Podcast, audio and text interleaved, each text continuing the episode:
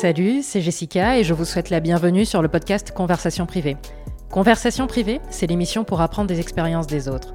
Deux fois par mois, depuis Abidjan, nos invités se confient sur les coulisses de leur parcours et racontent l'envers du décor de leur métier et de leur vie. Je suis ravie de vous retrouver après cette petite pause. On reprend le rythme habituel d'un épisode toutes les deux semaines. Et dans l'épisode 7, j'ai eu le plaisir d'échanger avec euh, Cynthia ici. Euh, Cynthia, ça va être difficile de la présenter en une ou deux phrases. Elle a plusieurs casquettes et je pense qu'elle saura mieux euh, vous parler de tout ce qu'elle fait que moi. Mais pour résumer, elle est créatrice de Fruities Abidjan, qui est un concept de bar qui est né au Bénin. Et elle est directrice Afrique de Keopstech, qui est une entreprise dans le domaine du transport. Euh, Cynthia, elle vient du monde de la pub et du tourisme, donc autant vous dire que rien ne l'a prédestinée à créer un bar à ni à travailler dans le domaine du transport. Elle nous explique comment elle a réussi ses transitions professionnelles, mais aussi comment un événement personnel l'a amené à redéfinir ses, priorités dans la vie professionnelle comme personnelle. On a aussi abordé des sujets qui sont plus d'actualité, comme l'impact de la crise sanitaire du Covid-19 sur ses activités ou sur les activités qu'elle gère, il y a une chose à savoir sur Cynthia, c'est qu'elle aime garder le contrôle. Et ça m'a intéressé de savoir comment elle a vécu cette crise sanitaire où justement cette notion de contrôle était à repenser totalement. Si vous traversez une phase de questionnement liée à votre vie professionnelle, si vous voulez changer de domaine d'activité mais ne savez pas par où commencer ou comment vous y prendre, eh bien vous êtes au bon endroit. Donc c'est parti pour l'épisode 7 de Conversation privée avec Cynthia ici. Bonne écoute.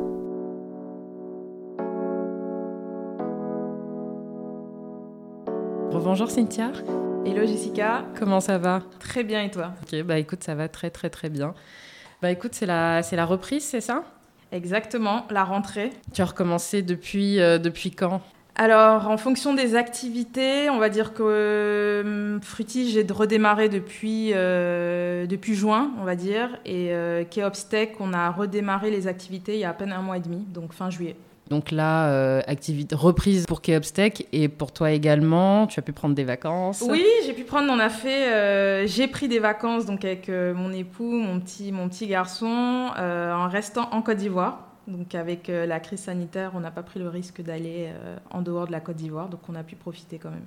Pour toi qui es une ancienne de Jumia Travel, j'en dis pas trop parce que tu, on va parler de toi euh, tout à l'heure. Mhm. Mais euh, pour toi, est-ce que justement le, le Covid-19, en tout cas la, la, pandémie, a été euh, entre guillemets une opportunité pour, pour la Côte d'Ivoire en, en, termes de, de tourisme?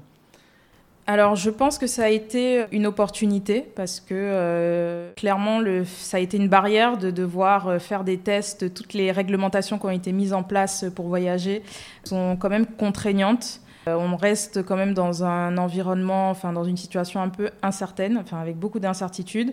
Donc je pense que ça, a profité forcément au secteur, au secteur touristique de la Côte d'Ivoire. Moi j'ai plein d'amis qui ont l'habitude de passer leurs vacances à l'étranger, même moi d'ailleurs.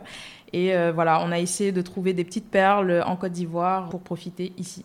Bon, ben, on va rentrer dans le vif du sujet. Est-ce que tu peux te présenter, nous parler de ton parcours euh, Qu'est-ce que tu faisais avant d'entrer chez Keopstech alors, Cynthia ici, je suis la responsable régionale donc, de Keopstech, j'en parlerai tout à l'heure, donc qui est une structure qui digitalise euh, le transport de colis et j'ai euh, monté donc en 2017 Prutis, qui est un bar à jus présent donc en Côte d'Ivoire. Si je devais décrire euh, mon parcours, je dirais que je, suis moi diplômée donc en marketing et management, donc en France et ensuite en Irlande.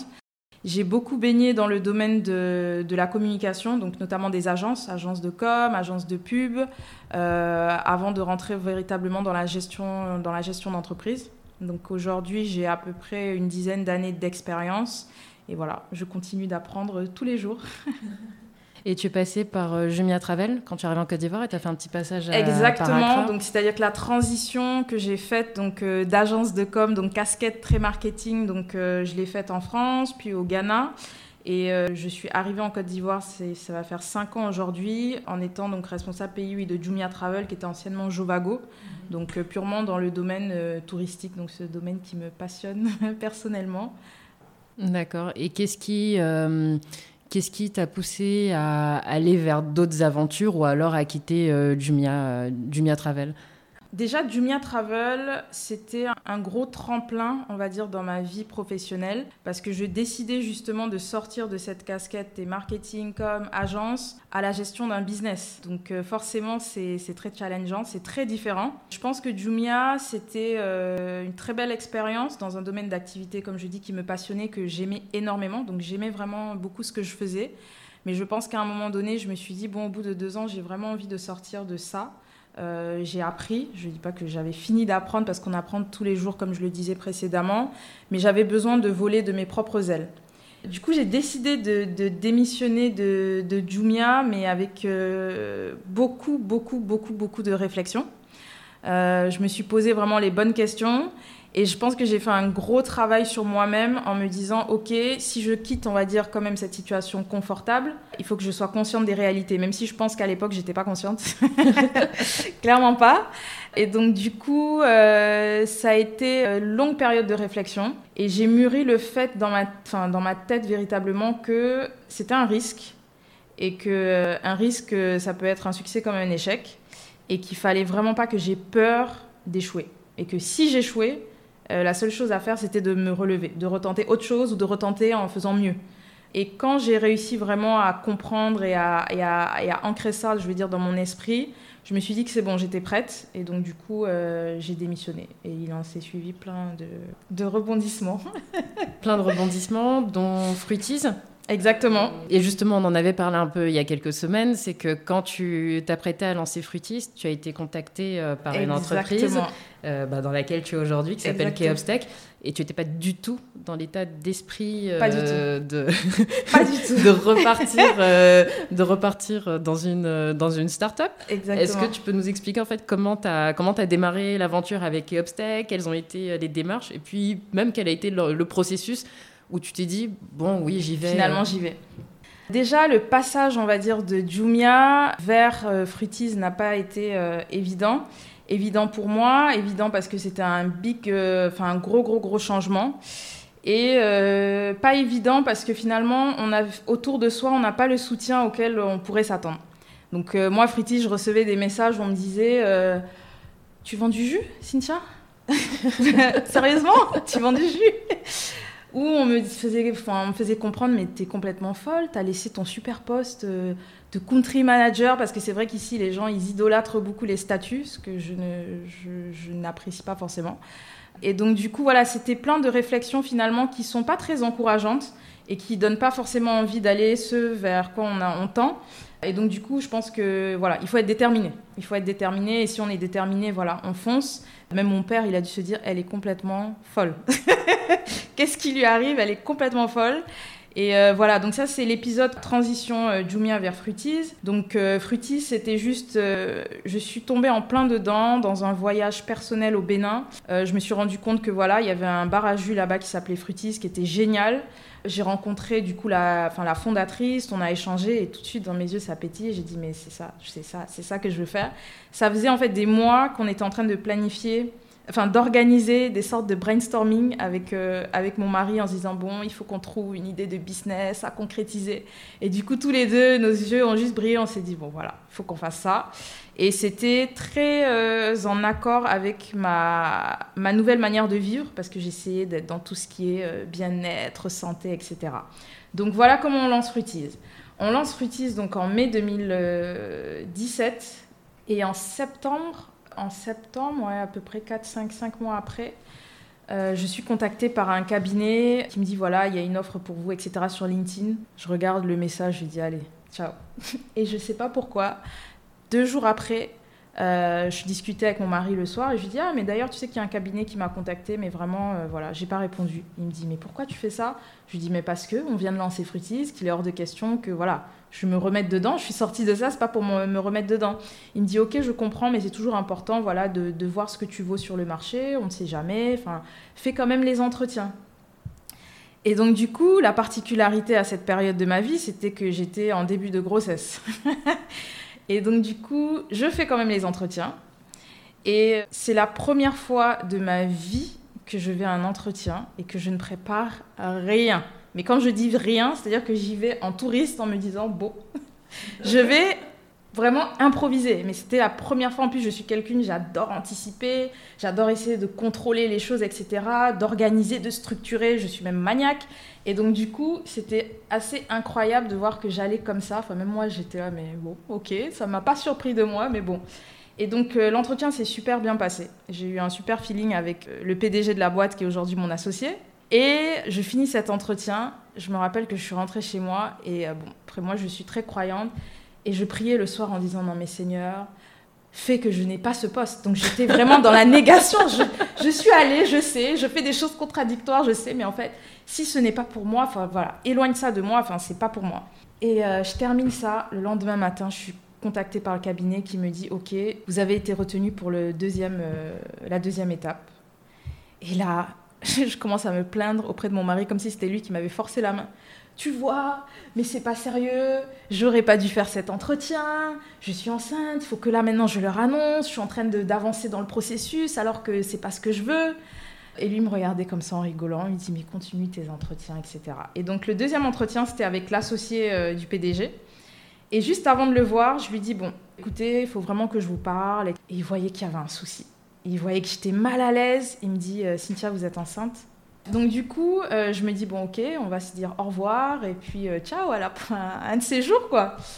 Et euh, il tourne, il me dit non, il savait qu'il allait lui arriver un truc, mais il s'attendait vraiment pas à ça. Mais c'est pas grave de continuer l'entretien. Il dira rien à son associé. Il veut savoir si je serai retenue aussi par son associé parce que là, il me confie directement que je suis la personne qu'il a, voilà, a, choisi. A, pas qu'il a choisi, mais qu'il apprécie le plus dans tous les, les, les entretiens qui se sont passés. Donc je fais le deuxième entretien, etc. Je continue mes prières en disant Seigneur, enfin c'est du n'importe quoi là, ce qui est en train de se passer. Là, j'ai été honnête, mais vraiment voilà, sors ça à limite de ma route quoi.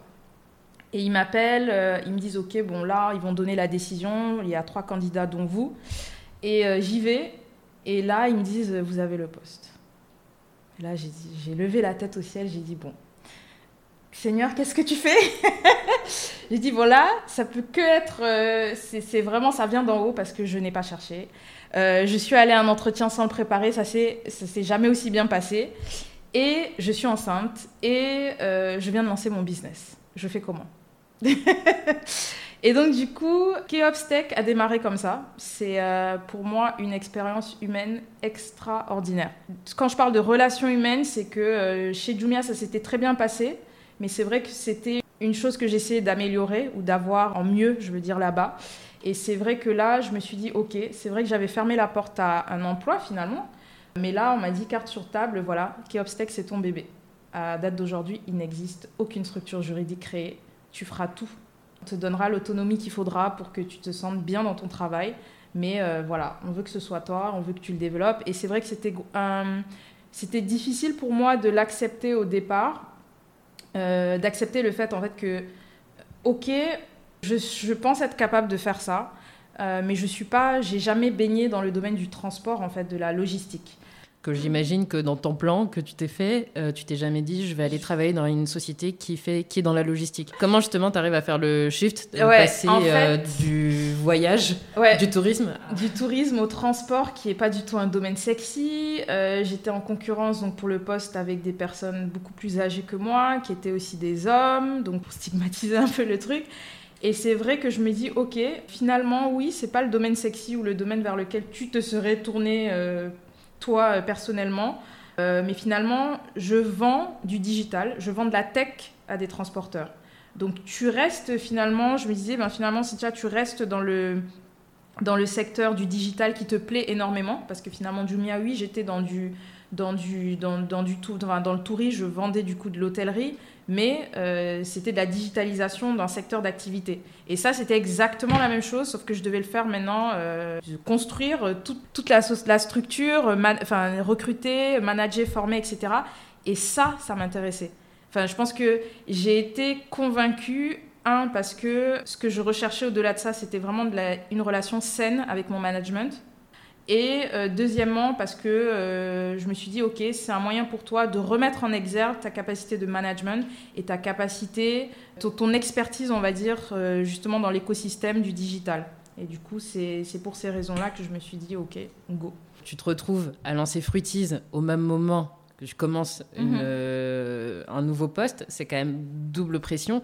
qu'est-ce qui te fait dire ou qu'est-ce qui te rassure en disant ok, je vais y aller? Je vais pas dire qu'il y a eu quelque chose qui m'a rassurée à 100% en me disant c'est bon, je, le fais. Pour moi, c'était un challenge en fait. Je me suis dit, j'ai jamais fait ça. Je sais très bien que voilà, j'ai monté tous les process Fruities parce que si ça faisait deux mois que j'avais lancé, c'était quasiment impossible. Euh, j'ai monté Fruities, j'ai une équipe, je travaille avec, euh, je travaille pas seule, je travaille avec mon mari pour Fruities, donc on va pouvoir s'en sortir. On va pouvoir, je vais pouvoir jongler et je vais pouvoir euh, maîtriser suffisamment, on va dire, toute la partie process Fruities des débuts pour me permettre de pouvoir monter cette deuxième structure. Mais clairement, euh, c'était vraiment... Je me suis posé la question le soir en rentrant, ok, t'as accepté, est-ce que tu vas y arriver en fait? Et euh, je me suis posé plusieurs fois la question et ensuite, je pense que naturellement, au quotidien, en fait, je me suis rendu compte que j'adorais faire ça, c'est-à-dire le montage d'un business en fait me passionnait et donc du coup je viens de le faire enfin je l'avais pas fait on va dire véritablement pour Jumia même si j'avais monté d'autres projets à l'intérieur de Jumia Travel Fruities, c'était monté euh, complètement, même si j'étais franchise, donc j'avais quand même l'expertise technique du Bénin. Et là, c'était vraiment, je commence avec rien, quoi. Et donc, du coup, c'était, je pense que c'est plutôt ça qui m'a, qui m'a motivée. Quel est le conseil que tu donnerais justement à quelqu'un qui change de secteur, même si c'est de la digitalisation, euh, il y a quand même une maîtrise d'un environnement qui, qui est différente. Qu'est-ce que tu dirais à quelqu'un justement qui émet des, des, des craintes ou euh, des réticences? Je pense que c'est de plusieurs ordres. Euh, moi, de mon expérience personnelle, je sais que quand j'ai lancé, je parle de Fruities, donc qui est dans le secteur de la restauration, tout le monde m'a dit mais pourquoi tu n'as pas monté Fruities Enfin, pourquoi tu n'as pas monté ton propre bar jus au lieu d'aller faire une franchise? Et la réponse que je donnais à chaque fois, c'est ensemble on est plus fort. J'ai pas fait d'études dans ça, je je suis pas experte dans ce domaine. Par contre, je sais que je peux être experte dans le domaine du management, dans le fait de monter une structure, de former des gens, de construire, de développer une, une structure. Et donc du coup, moi, de mon expérience professionnelle, c'est à partir du moment où on n'a pas, euh, pour des raisons XY, on n'a pas développé euh, une expertise dans le domaine dans lequel on veut se lancer, il faut s'associer. Euh, et donc moi, du coup, c'était finalement une forme d'association, de me dire, je capitalise du coup sur l'expertise technique et l'expérience du Bénin pour pouvoir être franchise et déployer du coup Fruities en Côte d'Ivoire. Changement encore de secteur, donc dans la, digitalisation dans le transport, dans la logistique. Euh, mon associé qui est le PDG, euh, ça fait 20 ans qu'il est euh, dans ce domaine d'activité. Donc c'était une manière pour moi aussi de me rassurer et de me dire, ben, finalement, je vais apprendre. Donc je vais beaucoup apprendre de cette personne, de son expérience. Et moi, je vais venir juste compléter avec l'expertise terrain que je vais avoir ici finalement en Côte d'Ivoire. Euh, je pense que si on change de domaine d'activité, il y a deux choses. C'est soit on se forme, très clairement, donc on va faire une vraie formation. Aujourd'hui, il y a des formations en ligne. Enfin, Covid nous a expliqué qu'on pouvait rester chez nous, travailler en remote et faire des choses. Donc voilà, on peut se former. Et la deuxième chose, c'est de compléter en fait finalement ses compétences et d'aller en association, enfin de, de, se mettre en association avec une personne qui a véritablement les compétences techniques, les compétences métiers. Mm-hmm. Voilà. Et tu me disais aussi au début de l'aventure, donc il y a un événement personnel que tu as vécu qui a complètement changé ta relation avec euh, l'entreprise. Comment est-ce que, euh, comment justement, il y a, comment est-ce que ta relation avec l'entreprise a, évolué euh? Alors, en 2018, en fait, j'ai vécu un événement malheureux. Donc, j'avais expliqué justement qu'on m'avait embauché, donc, enfin, on m'avait embauché, oui, on m'avait embauché pour monter du coup la structure Keopstech. J'étais enceinte. Euh, et j'ai perdu ma fille, du coup, six jours après qu'elle soit née. Donc euh, cet épisode a été dramatique, forcément pour moi. Euh, ça a été un moment très douloureux, un moment de remise en question totale sur beaucoup, beaucoup, beaucoup de choses, donc forcément aussi bien personnel que professionnel. Et euh, ça m'a surtout permis euh, de me poser les bonnes questions et de me dire, OK, voici ce que c'est la vie, voici euh, ce qui peut arriver dans la vie, parce que ça t'arrive aujourd'hui. concrètement, qu'est-ce qui importe dans ta vie? Quelles sont tes priorités? Quelles sont tes valeurs Quelles sont tes aspirations Et qu'est-ce que tu vas faire aujourd'hui pour améliorer tout ça? Parce que souvent on se le dit, mais tant qu'on n'a pas... c'est plus qu'une gifle dans sa vie, on le sait, mais c'est là, et puis on ne change pas forcément les choses. Et donc cet événement euh, a été, a été incroyable dans les deux sens, aussi bien forcément, c'était très difficile, très douloureux, mais très fort positivement. et là, je vais plus parler forcément de ma vie professionnelle, parce que mon associé d'aujourd'hui, qui est le PDG, m'a accompagné en fait. je pense que s'il n'avait pas eu cette, on va dire, ce côté très humain, euh, peut-être que je serais plus là aujourd'hui en fait, je serais plus dans cette structure aujourd'hui parce que euh, parce que voilà, je pense que c'était quelque chose qui était fondamental et important pour moi. Et j'ai eu le support nécessaire parce que clairement, quand ça s'est passé, je me suis dit, ok, je veux plus rien faire. Je, je veux plus travailler. Euh, c'est terminé. Enfin, j'abandonne tout parce que j'ai pas la force et je veux plus. En fait, je sais pas ce que je vais faire de ma vie, mais là, pour le moment, je, largue tout en fait. Et j'étais vraiment dans cet état d'esprit. Donc forcément, on passe par plusieurs étapes. Et l'étape suivante, c'était de me dire, ok, ben en fait, tu, tu, dois pas fuir, fuir en fait. Tu n'as pas le droit de fuir. Et euh, le fait même d'abandonner ou de lâcher finalement ce que tu ce que es en train de monter, ce que tu es en train de faire, parce que j'étais en plein, j'étais en plein en train, j'avais monté la structure juridique, on était en train de lancer les opérations. Donc j'avais même pas encore lancé les opérations. Et euh, donc, du coup, je me suis dit, OK, qu'est-ce que tu veux faire en fait? Qu'est-ce qui va faire que. Enfin, le fait d'abandonner ne va pas te, te permettre d'aller mieux, déjà. C'est pas vrai. Et donc, je me suis juste listée et j'ai écrit, en fait, OK, professionnellement, ce que je ne voudrais plus. Et ce que, le fait que je ne subirai pas, en fait. Quelle que, soit, la situation, quel que soit le projet sur lequel je me mets. Et euh, la première des choses, c'était l'importance de la santé. Donc, c'est-à-dire que quel que soit le travail important, c'est le travail, euh, voilà, on dit que le travail c'est la vie, euh, mais la santé c'est la vie. Et donc, du coup, ça m'a permis de switcher dans ma tête et dans mon attitude au quotidien, que ce soit aussi bien pour moi en tant que personne et aussi bien en tant que manager vis-à-vis de mes équipes. Donc, c'était aussi une manière d'assouplir certaines choses. Donc, assouplir ne veut pas dire ne plus être rigoureuse ou euh, voilà, ne plus avoir, ne, plus, ne plus être dur, je vais dire en général, pour atteindre les objectifs de la boîte, mais euh, être, avoir certaines, euh, je pense, être un peu plus euh, humaine, tout simplement. Je dis pas que je l'étais pas, même si des fois on me disait que j'étais très dure, mais être un peu plus humaine, je pense, dans mon management. Ensuite, se rendre compte qu'on n'est clairement pas indispensable. On se le dit tous les jours, nul n'est indispensable, mais quand on disparaît, clairement on nous remplace, hein, in fine. Et donc du coup, ça, ça change aussi beaucoup de choses au quotidien, dans sa manière d'organiser ces choses, dans les décisions qu'on prend, purement même professionnellement. Euh, et une des décisions aussi, c'est de se dire, bah, finalement, que j'aille en vacances ou que je disparaisse ou qu'il se passe, quel que soit ce qui peut se passer, euh, soit ce qui peut se passer, il faut manager ou il faut être capable de manager ses équipes de telle sorte à ce qu'il n'y ait pas de rétention d'infos et de telle sorte à ce que la structure elle puisse continuer à vivre la plus correctement possible, même si on n'est pas là. Et donc forcément, ça aussi, ça change, ça change véritablement beaucoup, beaucoup de choses. Même dans les process qu'on met en place, dans la relation humaine qu'on a avec, euh, avec ses collaborateurs au quotidien. Et la troisième des choses, c'est euh, je ne subis pas. C'est-à-dire que si demain je ne me sens pas bien là où je suis, euh, quel que soit le salaire que je gagne, quel que soit le fait que je sois une directrice régionale ou une responsable pays, ou quel que soit le statut que j'ai, si je ne me sens pas bien psychologiquement parlant dans ce que je fais, ben, je cherche à faire autre chose qui me plaît. Et donc, je suis fondamentalement en fait dans cet état d'esprit. Et ce qui fait que j'ai une relation, on va dire, très saine, honnêtement, et très transparente avec mon associé. Quelles que soient les difficultés qu'on peut avoir, le fait que le transport c'est pas sexy, euh, nous, j'expliquerai un peu quel obstacle ce que c'est. Les équipes terrain sont à jamais tous les jours à Yopougon. Enfin, je veux dire, on n'est pas dans un domaine, on n'est pas dans l'hôtellerie, dans, dans le luxe. Donc, euh, des fois, c'est vraiment difficile, c'est très difficile. Mais au final, euh, humainement, tous les matins, ben, on est tous contents d'être là parce que finalement, il y a une certaine cohésion d'équipe et une certaine atmosphère qui fait que ben, on est bien là où on est en fait. Ben, on, va, on va venir à Keopstech, bonne transition.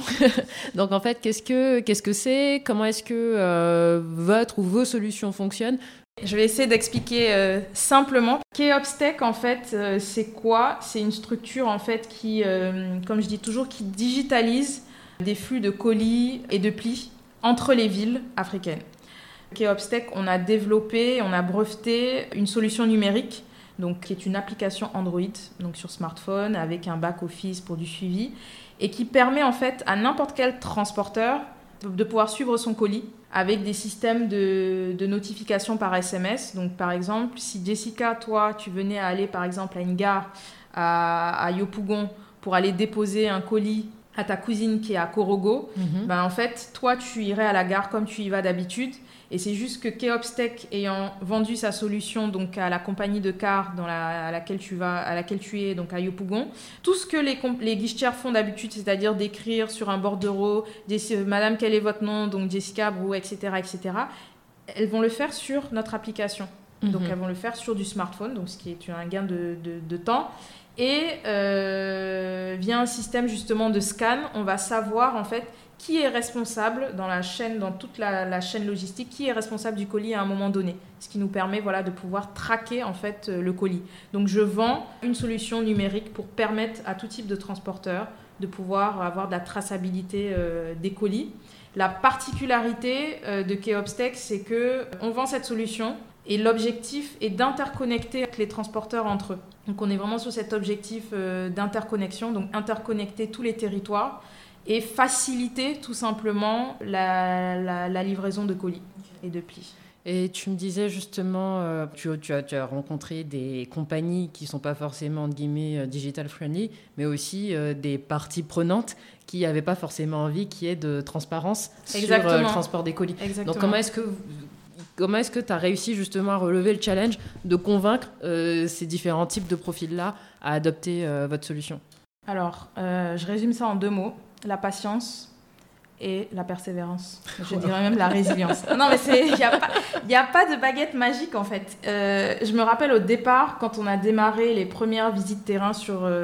Enfin, à Djamé, à Yopougon, donc c'est nos, nos QG. Parce qu'on a commencé, pardon, on travaille avec tout type de transporteurs, mais c'est vrai que nos premiers partenaires sont les compagnies de cars. Donc ce sont toutes les compagnies qui font l'intérieur du pays, donc Mhm. spécifiquement en Côte d'Ivoire, mais aussi dans les autres pays où on est, donc au Mali, euh, au Burkina, etc. Et euh, au départ, c'est vrai qu'on chassait mes équipes. On se disait, mais c'est qui ces gens? Euh, Peut-être qu'ils travaillent pour le gouvernement, peut-être parce qu'ils sont en plus dans l'informel. Donc moi, je travaille aussi bien avec euh, des transporteurs formels qu'informels. Informel. Et donc, du coup, je pense qu'ils n'étaient pas du tout rassurés. Euh, ils ne savaient pas qui on était, qu'est-ce qu'on faisait. Ensuite, on a eu la deuxième étape où les gens pensaient. donc, on, a, on était comme des. On, on nous prenait pour des espions.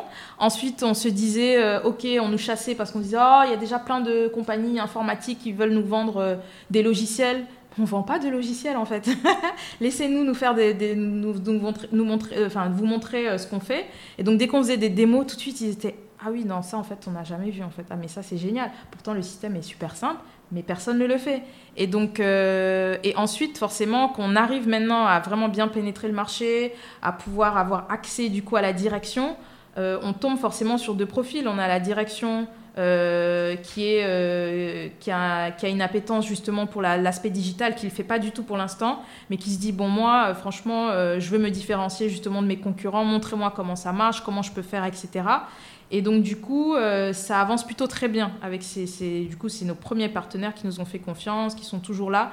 On n'a pas perdu un client pendant la crise Covid, donc ça c'est juste, voilà, c'est très positif pour nous. Et à côté de ça, on a forcément les clients qui voilà, ont des systèmes de fraude bien établis en interne et donc du coup ils comprennent que la traçabilité, le digital apporte transparence et donc du coup là euh, c'est très compliqué. C'est très très compliqué, c'est compliqué. Et justement, comment est-ce que. euh, parce que tu disais que. Parce qu'on parle souvent de l'impact du Covid sur les activités, mais on parle très peu de la période d'incertitude que tout le monde traverse. Tu disais tout à l'heure que tu aimes beaucoup contrôler, tu voir maniaque. Euh, comment est-ce que justement toi tu as géré, et tu as géré aussi tes équipes, pour traverser cette période d'incertitude parce que avec le grand isolement d'Abidjan, euh, pour contextualiser, c'est qu'Abidjan, le grand Abidjan, donc euh, je sais plus ce que ça inclut. Abidjan, Assini. Abidjan. Assini, mais euh, il y a d'autres, euh, il y a d'autres, d'autres villes autour, étaient, étaient complètement, euh, complètement fermées, donc pas de Mhm. possibilité d'envoyer des colis. Donc Exactement. est-ce que, comment, est-ce que toi tu as, On a tu as- vécu as- ça. ouais, comment vous avez vécu ça? Alors, comment on a vécu ça? Donc, forcément, moi, personnellement, c'était... Au départ, c'était difficile. Et ensuite, je me suis dit, ben, faut arrêter. Enfin, là, tu peux pas contrôler. Tu, peux... tu n'as pas le droit de tout contrôler. Donc, j'ai lâché prise. J'ai appris à lâcher prise. Euh, mes équipes, comment ça s'est passé? Euh, On a fermé le bureau. Donc, moi, en fait, j'étais en congé.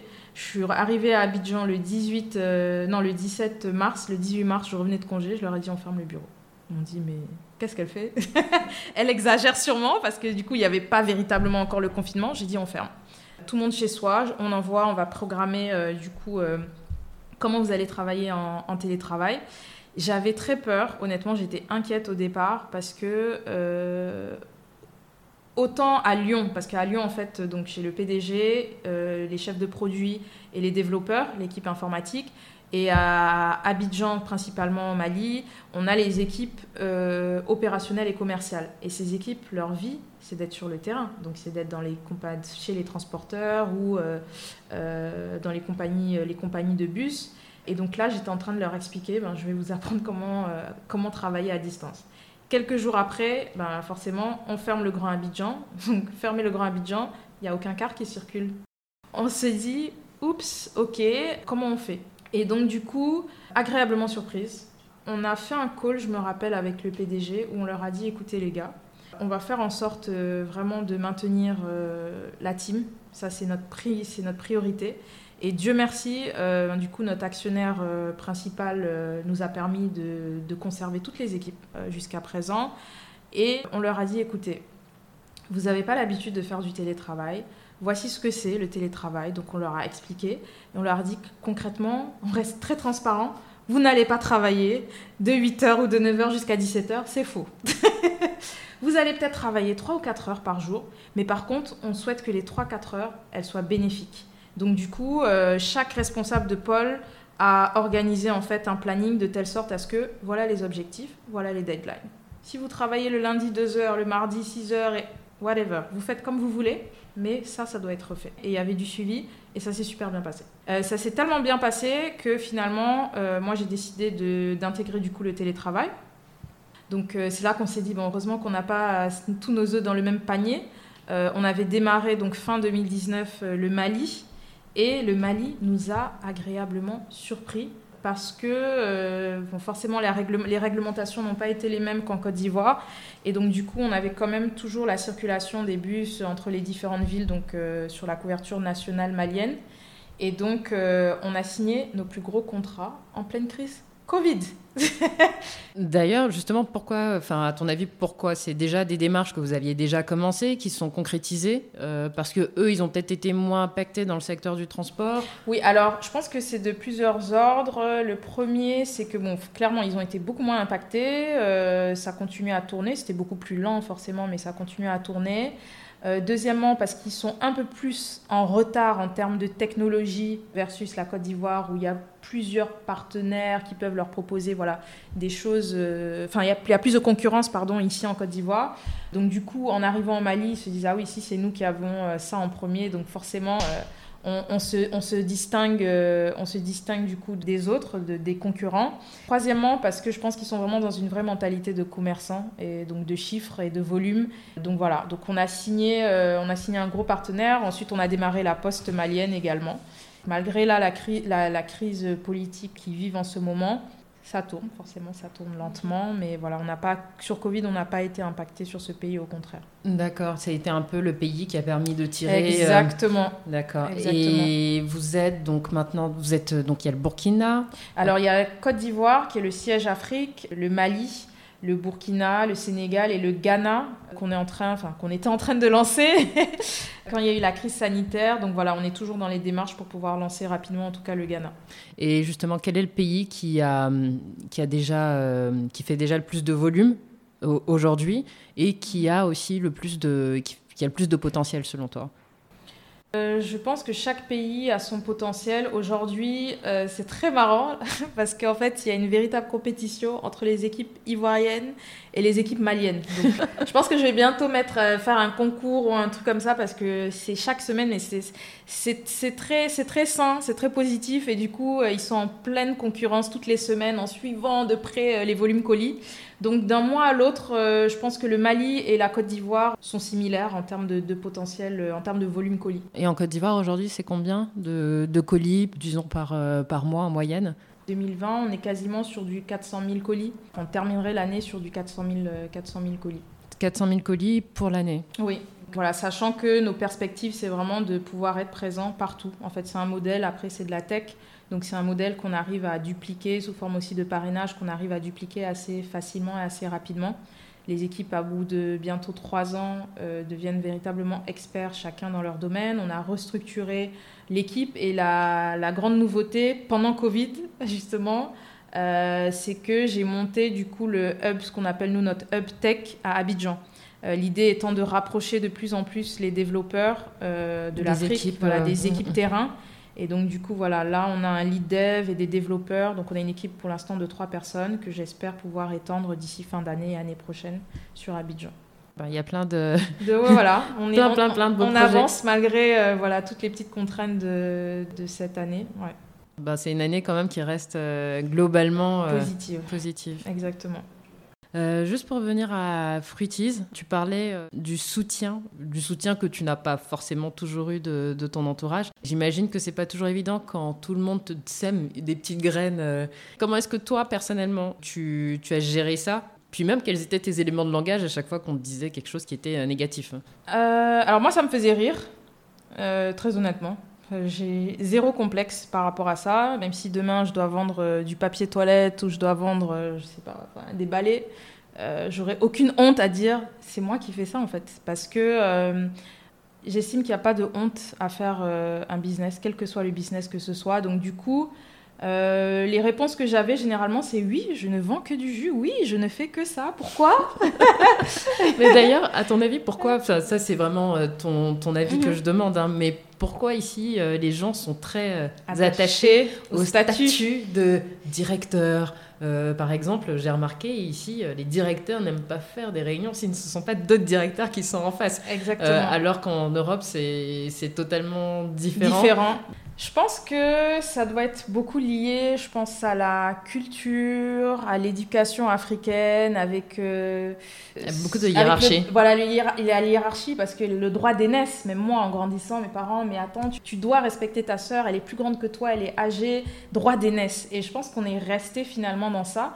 L'aspect négatif qui en ressort de plus en plus aujourd'hui, c'est que euh, je pense que inconsciemment, les gens se disent quelqu'un qui est plus jeune que moi ne peut pas forcément m'apporter quelque chose ou ne peut pas forcément m'apprendre. Moi, je suis, euh, enfin voilà, je suis âgée, euh, j'ai l'expérience et donc du coup, moi, j'ai une toute autre manière de penser et même dans mes recrutements que je fais, souvent les gens ils sont assez ils sont assez surpris. Je pense que je fonctionne un peu moins comme le côté, c'est très francophone aussi.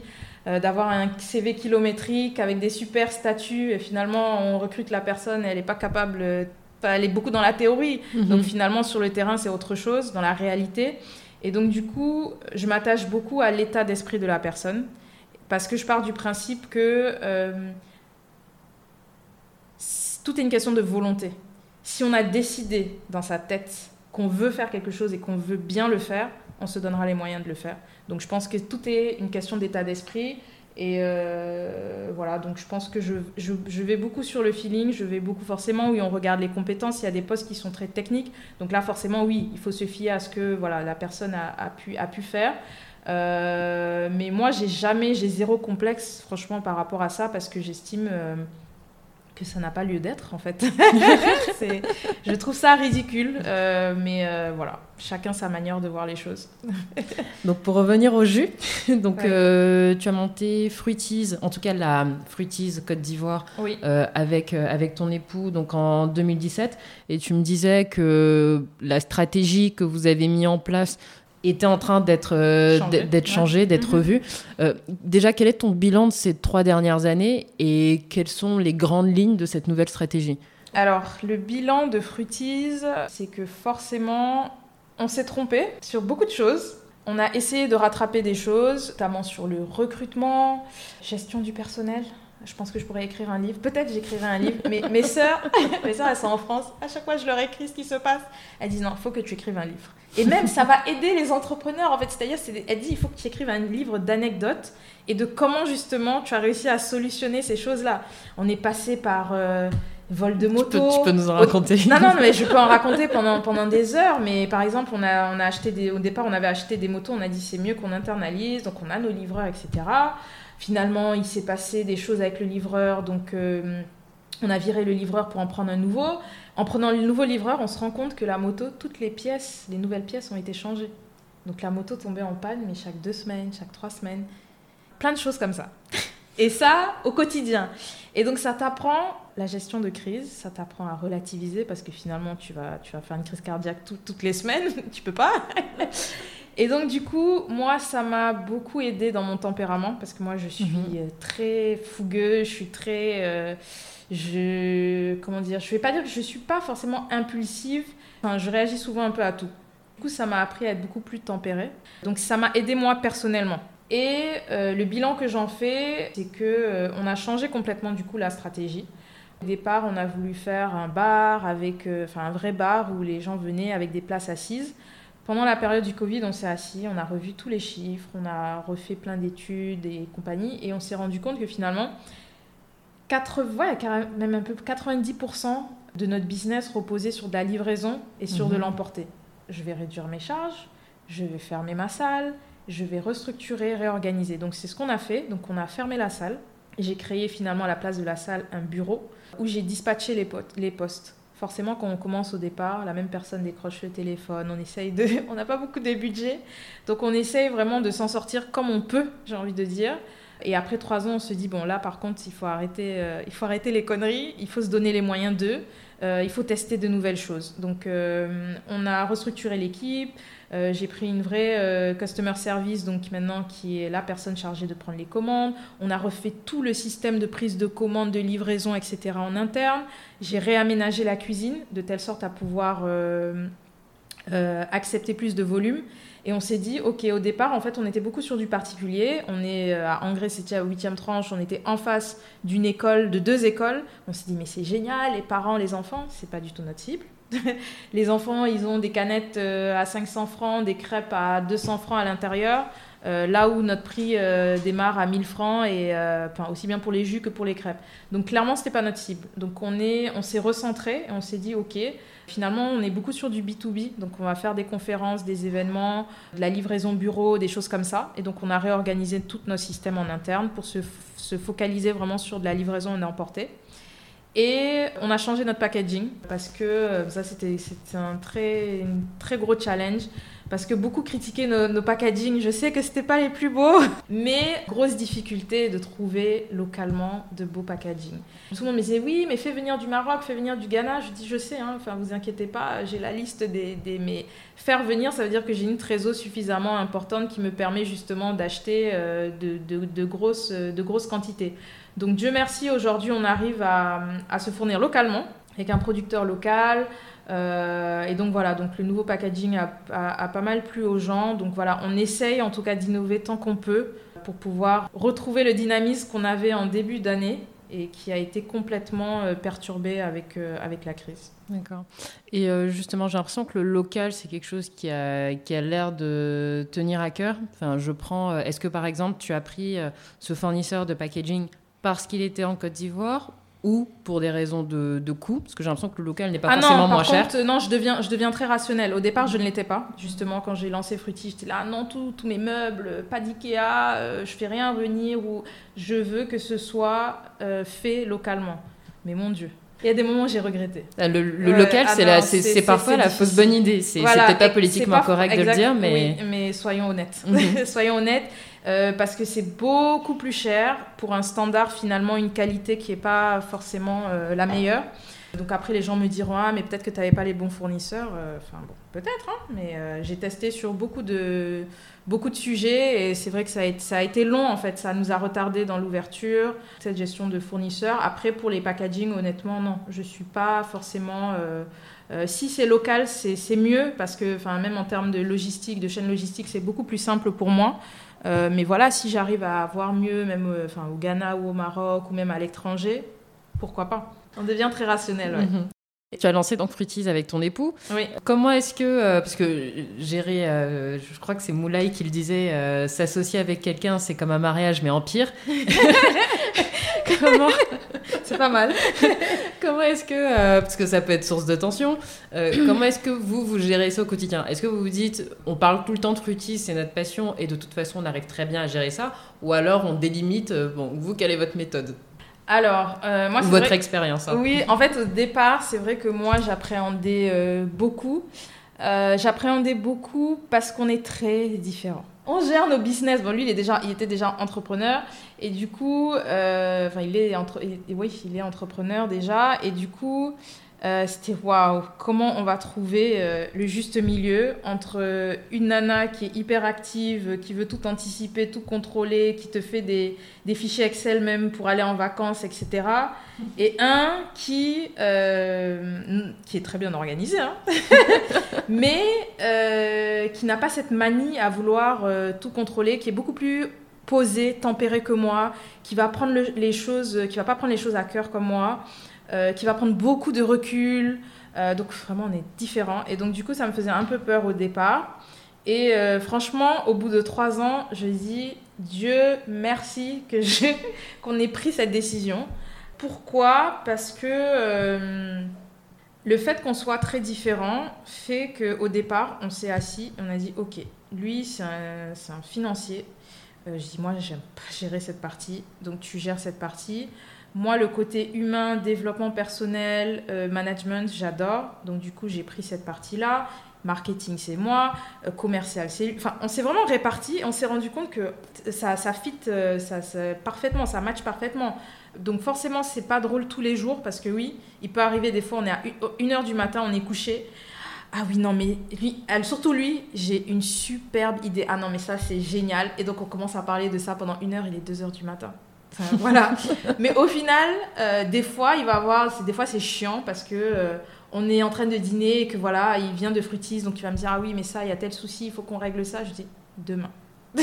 Là, stop. Donc forcément, ça, ça finit par s'équilibrer. Il y a des moments chiants parce qu'on se dit, bon, c'est bon, on va pas tout le temps parler de, de boulot.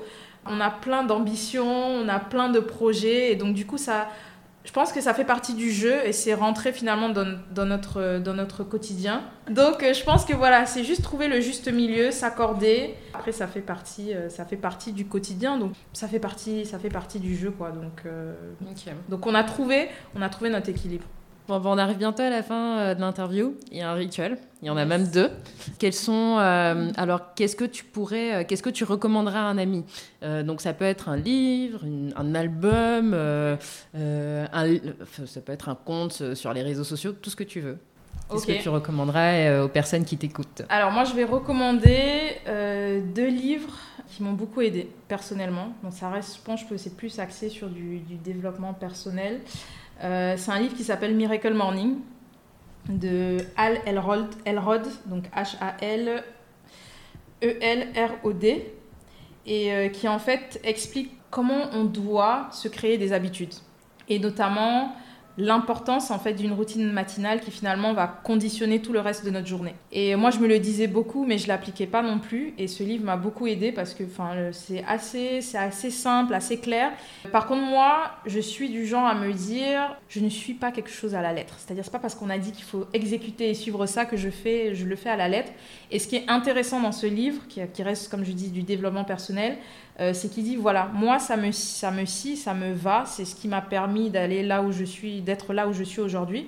Mais par contre, je vous conseille vivement de l'adapter à votre rythme de vie. Il explique ce qu'il met en pratique tous les matins, qui s'appelle en fait des life savers.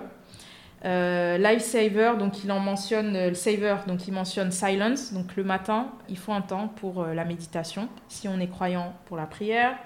Il exprime euh, aussi euh, l'importance, euh, qu'il faut accorder de l'importance à tout ce qui est affirmation, donc se dire les choses. Il faut même des fois les, souvent les écrire. Qu'est-ce que je veux? Pourquoi je veux ça? Pourquoi je veux faire ça? Euh, Affirmer, des fois, ça peut être des, des proverbes ou euh, voilà des choses qui sont positives et qu'on essaye de relater, relater.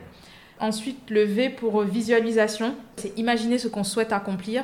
Qu'est-ce que je dois faire pour arriver à ça? Que ce soit pour la maison de nos rêves, pour le boulot de nos rêves. Et euh, ensuite, E pour exercise, exercice physique, même si c'est que 7 minutes par jour, 10 minutes par jour. Euh, et ensuite, le R pour reading, donc pour la lecture. Moi, ce livre, je l'ai lu à la fin de mon expérience Jumia. Et je pense d'ailleurs que ça a contribué justement à m'aider dans le lancement de ce que je voulais faire, donc de ma, ma transition justement d'employé à entrepreneur. Et euh, il est génial. Franchement, je le recommande à. Je pense que je l'ai recommandé à, à tous mes amis autour de moi. Ils en avaient même marre. Ils disaient, mais tu, as des commissions derrière, c'est pas possible. mais je disais, non, si je pense que ça m'a aidé, c'est que voilà, ça peut aider quelqu'un d'autre. Et le deuxième, il s'appelle donc L'homme le plus riche de Babylone, de George Samuel Clason, qui est finalement une véritable. Comment je peux appeler ça Une, une éducation financière.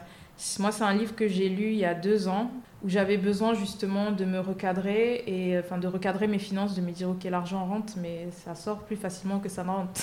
Comment on fait?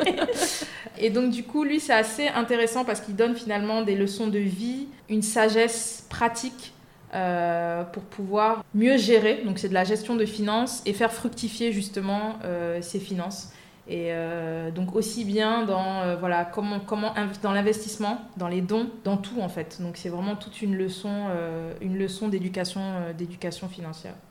Si on veut continuer à te suivre sur les réseaux sociaux, où est-ce qu'on où est-ce qu'on va en priorité et sur quel compte? Alors à titre professionnel forcément LinkedIn compte donc c'est mon prénom et mon nom donc Cynthia ici.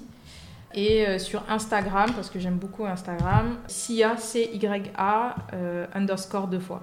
Super. Bah, écoute, merci beaucoup. Merci Jessica, c'était avec plaisir. à bientôt.